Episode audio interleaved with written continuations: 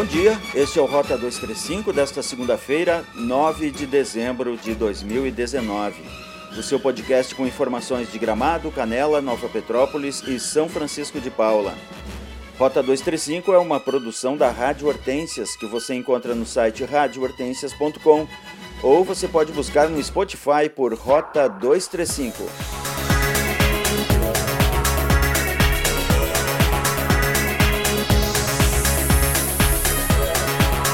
A Fundação Cultural de Canela realizou no fim de semana o Canela Lendo Mais. Foram dois dias de debates e apresentações artísticas e musicais no espaço Nídia Guimarães e na Feira Ecológica.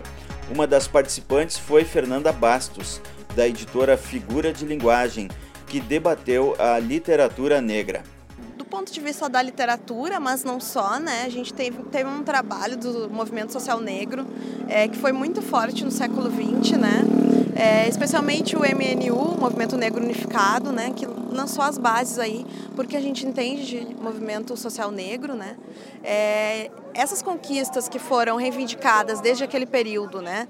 Uh, elas foram é, acolhidas, mesmo que minimamente aí, é, sobretudo na era Lula, um pouco da era Dilma, né?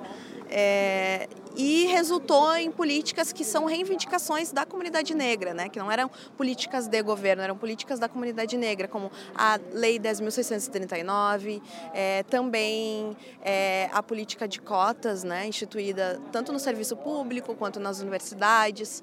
É, todas essas políticas ajudaram a fortalecer é, uma produção que a gente chama de produção negra, né?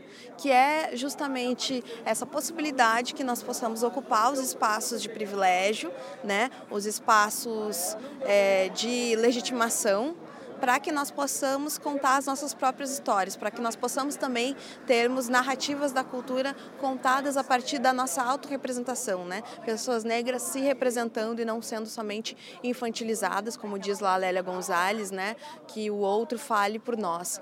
Então, embora a gente tenha um momento político delicado, né? Em que discursos contra o ativismo, por exemplo, nos afetem particularmente, né? Que tentem nos ameaçar, é, e sobretudo porque nós nós, sendo uma população que é também periférica, que é também é, LGBT, né, que é também é, uma população considerada desviante das normas é, de, do que uma é, direita, né, do que um pensamento conservador, para ser mais correto, um pensamento conservador é, que opera, né, hoje nos espaços é, de mando aqui no Brasil, nos ameaça, mas a gente tem esse lastro, né? Esse lastro que é de conquistas do movimento social negro, esse lastro que nos dá alguma segurança e um movimento privilegiado que acompanha também outras sociedades, porque embora a gente tenha o um recrudescimento desse pensamento conservador, a gente tem em outras sociedades, na Europa, nos Estados Unidos, sobretudo, um mercado para essa literatura negra que é muito forte. Então é um interesse de mercado também. Não é só uma bondade, não é, aliás, não é uma bondade, né? Não é uma vontade de fazer o bem que faz as pessoas quererem, desejarem ler literatura negra, né?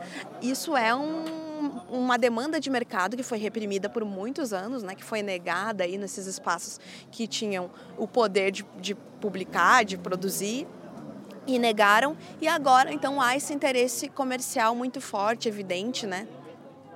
Então a gente se insere muito é, nesse resultado também, né, desses esforços do movimento social negro e de uma conjuntura internacional no qual a diversidade é valorizada, inclusive monetariamente, né. Então é, isso faz com que a gente, embora tenha um contexto temerário para a cultura, né, um contexto difícil, nós estejamos numa situação que na verdade é sempre a nossa, né, que é um lugar é, de corpo estranho. Então a gente cria a nossa potência, a gente cria a nossa resistência, que opera diferentemente do que outros setores da sociedade. Então tem lastro para segurar. Não, não falo na questão da literatura, falo no aspecto movimento social negro como um é. todo. É, a gente tem um histórico de resistência, né? Para quem superou o período de escravização, para quem é, passou por essa história, né? Sem deixar que ela fosse apagada como se desejava. É, então, não vai ser um contexto de agora que vai fazer a gente se constranger a gente desistir é, justamente de pleitear os espaços, de lutar, né? A gente vai seguir resistindo porque é uma característica da população negra e é justamente o que faz ela ainda né? Ela ainda resistir, ela ainda estar aqui. É uma resistência que vem é, da nossa luta para estar aqui vivos, né? Uma questão de sobrevivência. Essa foi Fernanda Bastos, da editora Figura de Linguagem. Quem também participou do Canela Lendo Mais foi a escritora Lélia Almeida. Ela fala sobre o mais recente livro que lançou, Numa Estrada Sem Fim, que carrego aqui dentro, pela editora Casa Verde. Esse livro é da Casa Verde, que é uma editora de Porto Alegre, da Laís Chafe, que tem uma característica de, de uma narrativa breve. Né? São sempre textos breves. Isso eram textos pequenos que eu publicava no Facebook e ela acompanhou, gostou e viu que tinha um conjunto assim de, de coisas publicadas que ela achava que rendiam um livro.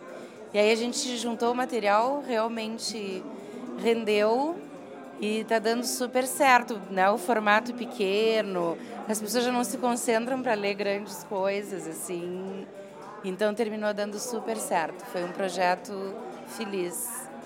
Escrever ali, que tem que ser uma coisa rápida e ágil, uh, termina essa forma termina se constituindo assim, porque eu Sou mais prolixa para escrever, gosto muito como leitora e como escritora do romance, mas terminou sendo uma experiência que deu certo. Canela Lendo Mais teve várias outras atrações. O jornalista Juremir Machado da Silva, o professor Sérgio Gonzaga, o cantor Richard Serraria, a cantora Astrid Godoy, Nino e sua banda e leitura dramatizada por Lisiane Berti. O vice-presidente da Fundação Cultural de Canela, Fernando Gomes, avalia a realização do Canela Lendo Mais. Ele veio para preencher a lacuna de algo literário na cidade neste ano, porque a feira do livro Josué Guimarães, 23 edição, foi cancelada no ano passado e também nesse ano. Então a gente criou o Canela Lendo Mais como uma emergência literária, né, para não deixar passar o 2019. E por isso a gente não sabe se ano que vem a gente faz novamente esse evento. Eu até espero que não, que a gente volte com a 23ª edição da Feira do Livro Josué Guimarães, histórica, em homenagem a esse grande autor gaúcho. Né? Mas a gente está tendo né, um resultado super bom, porque tem muitos convidados ilustres, tem uma boa presença de público, tem ainda muita atividade por ocorrer hoje e amanhã, então assim a gente tem escutado que está super bacana, que já é né, assim, já, já está contente.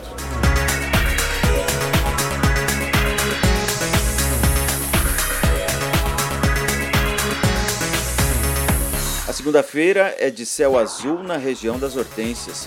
As temperaturas variam entre 13 e 29 graus. Em Gramado, o sol nasce às 5 e 15 se põe às 19 e 13. As informações são de tempo.com.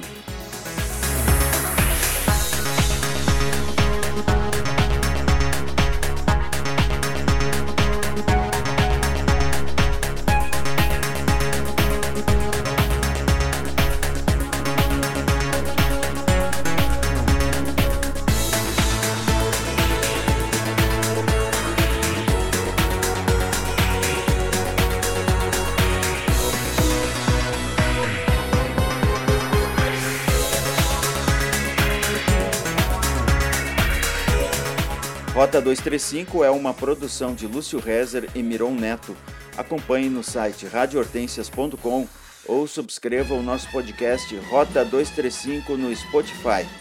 Uma boa segunda-feira e até amanhã.